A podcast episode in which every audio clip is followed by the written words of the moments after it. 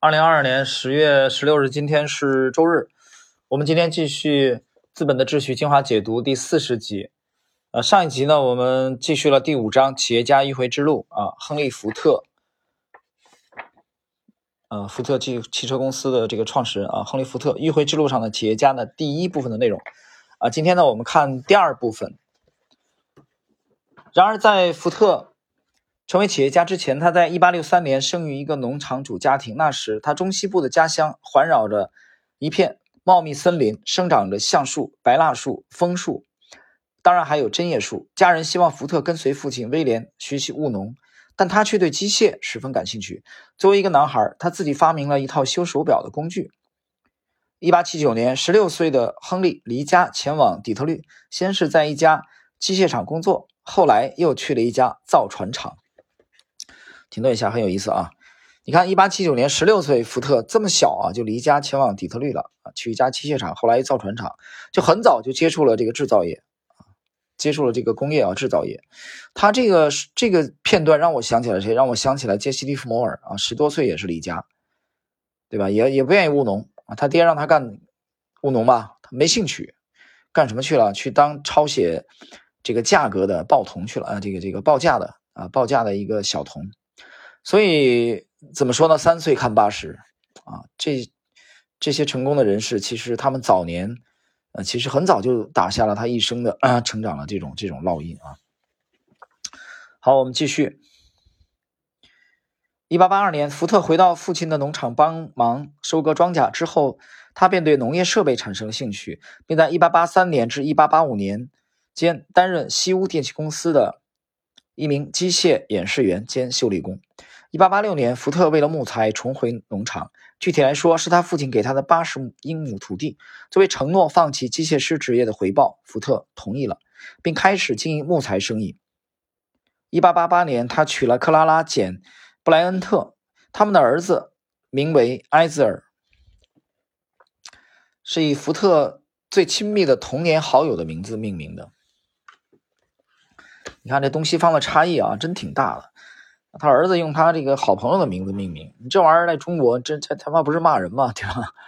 像这个啊，像这个郭德纲跟这个于谦的这相声里边经常说啊，他说郭德纲介绍于谦说啊，这是我亲生的朋友啊，这这妈其实挤兑人的，骂人的啊。当然相声是调侃，所以你你能看到这个东西方啊文化的这个差异啊，真的是你看我们是姓在前名在后，他们是名字在前姓姓在后。股票交易吧，你说我们的阳线是红色，对吧？那半木红那红就从这儿来的啊。有人有人问我半木红怎么来的？半木是围棋里赢的最少的，日本围棋最少就赢半木啊。当然有一些很天才的听友，他会直接来问我，他说：“老师，你半木红是不是半个眼睛红了？红眼病啊？笑死了，搞笑。东西方差异真是无处不见。”对吧？美国，你看美股，美股它的阳线是用是用绿色，阴线用红色啊。我们的 K 线正好相反。好，我们继续一百四十七页最后一个自然段。尽管福特和他的父亲达成了暂时的协议，但他对发动机的兴趣从未消失。一八九零年，他开始研制双光双缸发动机。当他和克拉拉搬到底特律时，呃，底特律是美国的汽车城啊。福特在爱迪生照明公司找了一份工程师兼。机械式的工作，他对五马马车的迷恋加深了。他于1892年成功制造了第一辆汽车，到1893年，他已经有了一辆可以上路测试的模型汽车。到1895年，福特生产第二辆汽车时，激烈的市场竞争已然形成。纽约梅西百货也展出了一辆德国奔驰轿车。1896年，福特卖掉了他的汽车。作为迂回型企业家，他将所得投资于后续的研发过程。的确，如果他不曾致力于持续长期的改进和迂回生产的投资，福特公司就不会如此兴旺发达。尽管他的名字已成为汽车制造业和成功企业家的代名词，但福特的头两次创业均以失败告终。一些最伟大的企业家都遭受过类似的挫折，比如福特的好朋友托马斯·爱迪生，甚至曾破产。这些经历往往可以为实现疯狂的目标铺平迂回之路。到一九零三年，福特汽车公司完成了股份改造，其原型汽车型 A 在一个五十乘两百五十英尺的装配厂投产。所用的零部件是从供应商那里购买的。福特对赛车也很感兴趣，他相信赛车会为他的车带来宣传效果。一九零四年，他用 B 型发动机对赛车进行改装，在冰冻的圣克莱尔湖上比赛，并打破了世界纪录。他以每小时一百英里的速度，在三十六秒内跑完了第三英里，打破了之前每小时七十七英里的纪录。他的赛车噱头显然奏效了。同样，在一九零四年，正在成长中的公司乔迁新厂。一九零五年至一九零六年，公司推出了四缸 N 型车，售价六百美元，以及六缸 K 型车，售价两千八百美元。福特真正的愿望不是为富人生产跑车，而是为工薪阶层生产中规中矩、可靠的高质量的汽车，比如极具标志性的 T 型车。停顿一下啊，就这句话我又有想法了，什么想法呢？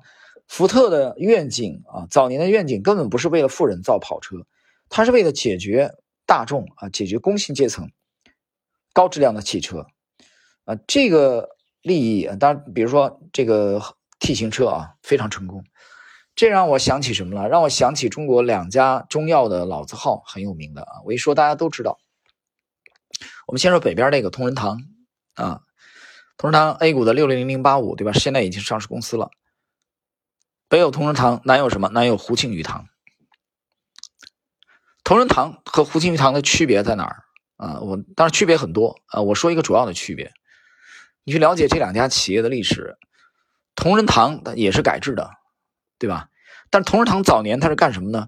它其实主要是为给宫廷服务的啊。它的它的招牌的，比如说乌鸡白凤丸啊，它的药采买啊这些东西，它主要是给谁？给其实给宫廷大内。对吧？为说白了，就为紫禁城的服务的，听懂了吗？这就是它的定位，至少它初期的定位是这样的。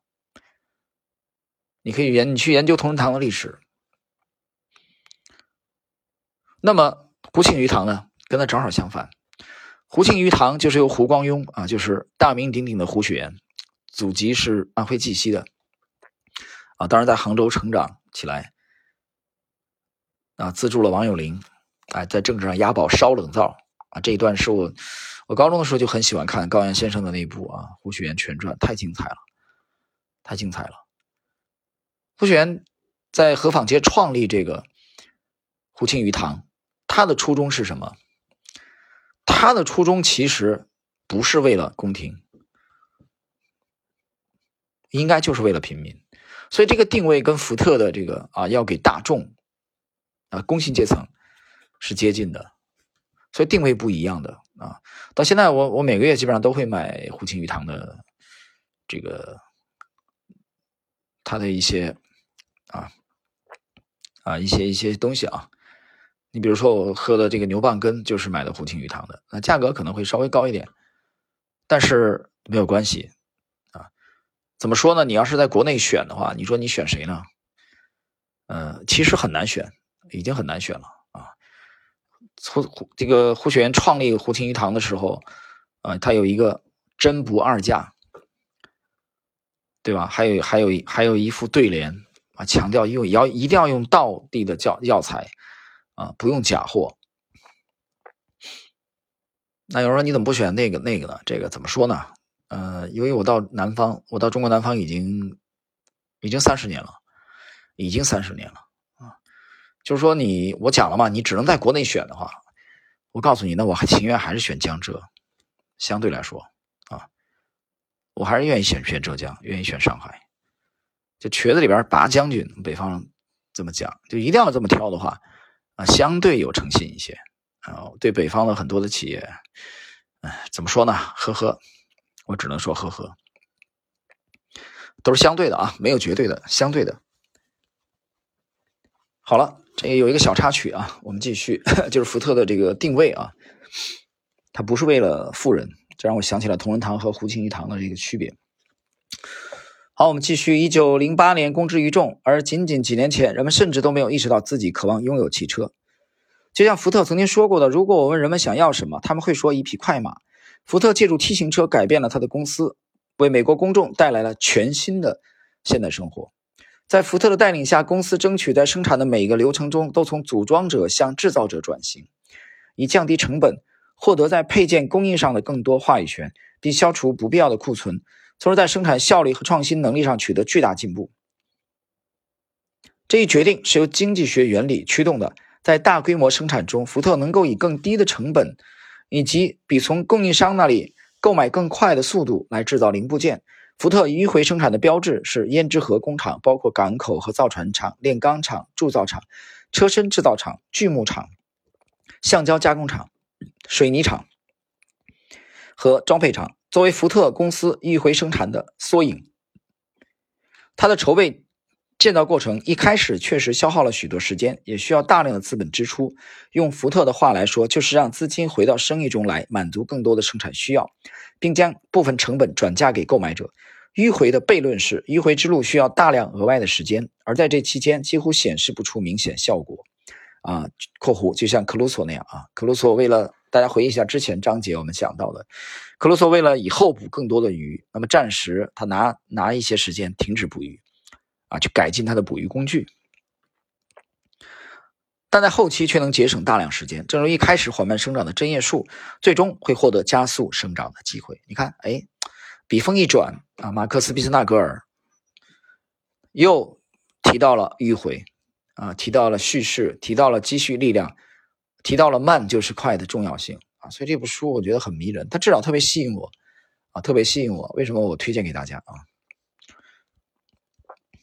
当然了，这个急功近利的人是不喜欢这样的内容的，不喜欢这种风格的，他不喜欢。呃，但是等有一天你喜欢了啊，你意识到可能这是不得不走的路的时候，也许你已经满头白发了啊，可能你已经八九十岁、一百岁了，你才明白哦，原来做交易也是这样的。OK，我们继续，一百四十九页，接着最后一个自然段，福特在迂回生产的筹建过程中表现出了非凡的耐心。当一切就绪时，福特就会暂时专注于如何加快汽车的生产过程。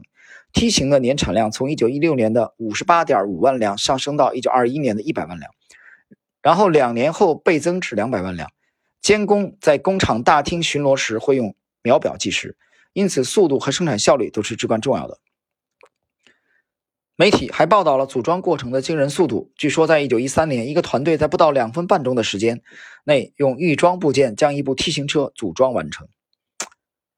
公司后来夸耀说，每24秒就会一辆新的福特汽车诞生。福特作为普通人中的创业英雄，相信由胭脂盒带来的生产效益，将深深的、多方面的降低我们所有产品的价格，从而降低整个汽车和相关设备的价格。福特说到拖拉机，重要的是它有便宜。他要便宜，否则农民就会失去力量。通过让农民体验并适应汽车的舒适性和动力，福特希望他们改造成机械化的农业设备啊，把它们改造成，以减轻农业活动中的体力劳动。这一苦差事，福特可再熟悉不过了。如果福特的生活和对他福特的生活和工作进行深思，我们就会发现，追求迂回生产的模式是一条间接的道路。但是走这条路需要坚定的目标和坚韧不拔的毅力。的确，作为学习和发展过程的一部分，福特做过试验，也犯过错误。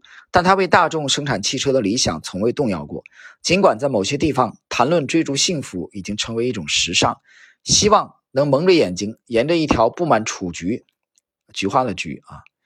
的道路行走，并偶然得利，但这并不是真实世界运转和进步的方式。企业家们不会妄想或无休止地进行选择，他们的做法是在实现其明确目标的道路上接受暂时困难的处境，即使他们在迂回过程中的失败尝试曾无数次打击自己的信心，需要无数次的重新设计过程中所需的工具，但他们仍然怀有果断和坚定的目标。企业家不会因为偶然的相遇、命运和机会，而在一些风景如画的蜿蜒小径上追逐彩虹。哇，这这句写的太有诗意了啊！太有诗意了。打了一个比方啊，这企业家他是有他坚定的信仰啊、信念和目标的。OK，他们的迂回之路总是经过计划的，他们知道自己要去哪里。同时，保持开放的心态去评估和改进目标。他们以一种迂回的方式从一个目标转移到下一个目标，但永远不会忘记这些中间目标都是用来达到最终目的的手段。这是市场独特而深刻的目的论探究过程。精彩啊！我不知道你听了有什么感觉，但我觉得很精彩。今天这集同样很精彩，对亨利·福特的描述，在上一集啊，我们这一个小节开篇的时候我就讲了啊，我特别的嗯喜欢这些企业家，我觉得敬佩啊这些企业家。其实我们这部书的主题是讲奥派的风格，当然也介绍奥派的嗯开山鼻祖蒙格尔啊，这个萨伊啊。这个路德维希·冯·米塞斯啊，冯这个哈耶克等等，呃，包括这个罗斯巴德等等等等，奥派的一位又一位的传奇的啊，这些大师们，他们的思想这个体系和奥派对投资的影响，但是贯穿整个这部书啊，大家注意啊，我们今天正文内容就到这里了。那么。贯穿整部书的一个主题其实就是迂回，这是奥派的特点，这也是老庄的特点啊，至少是老子的一个很突出的特点。那么也是孙武我们兵圣的这个特点啊，很有意思。有时候那天其实我第一次读的时候，读这本书，我脑子里突发奇想，我说如果说建能建一个群啊，啊，我们时光穿越的话，建一个群，把老子啊，把孙武《孙子兵法》的啊这个作者。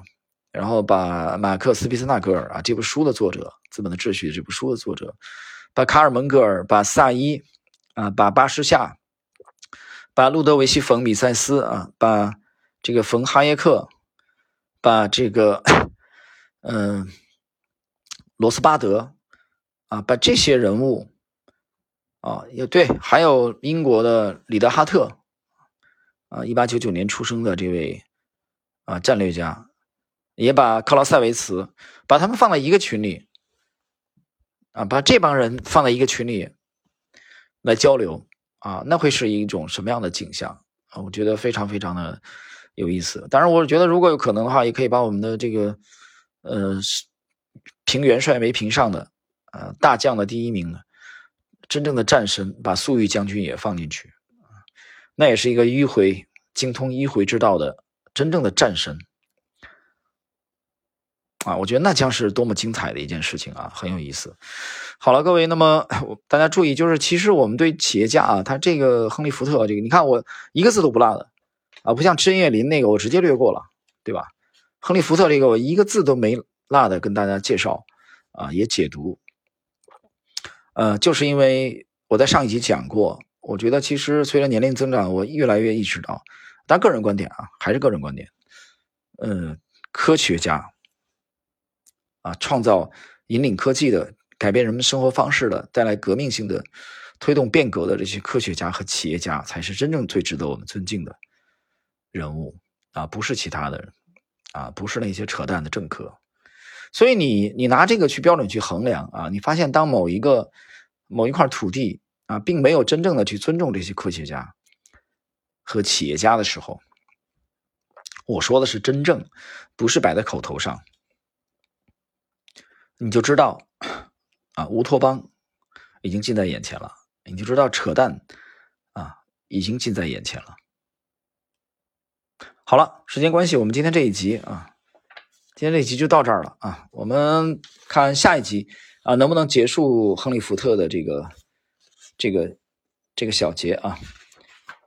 结束亨利·福特的这个小节，我希望下一下一集啊，我们应该可以的啊，可以的。然后进入另外一个精彩的章节，人生的迂回之路。好了，各位，我们今天就到这里。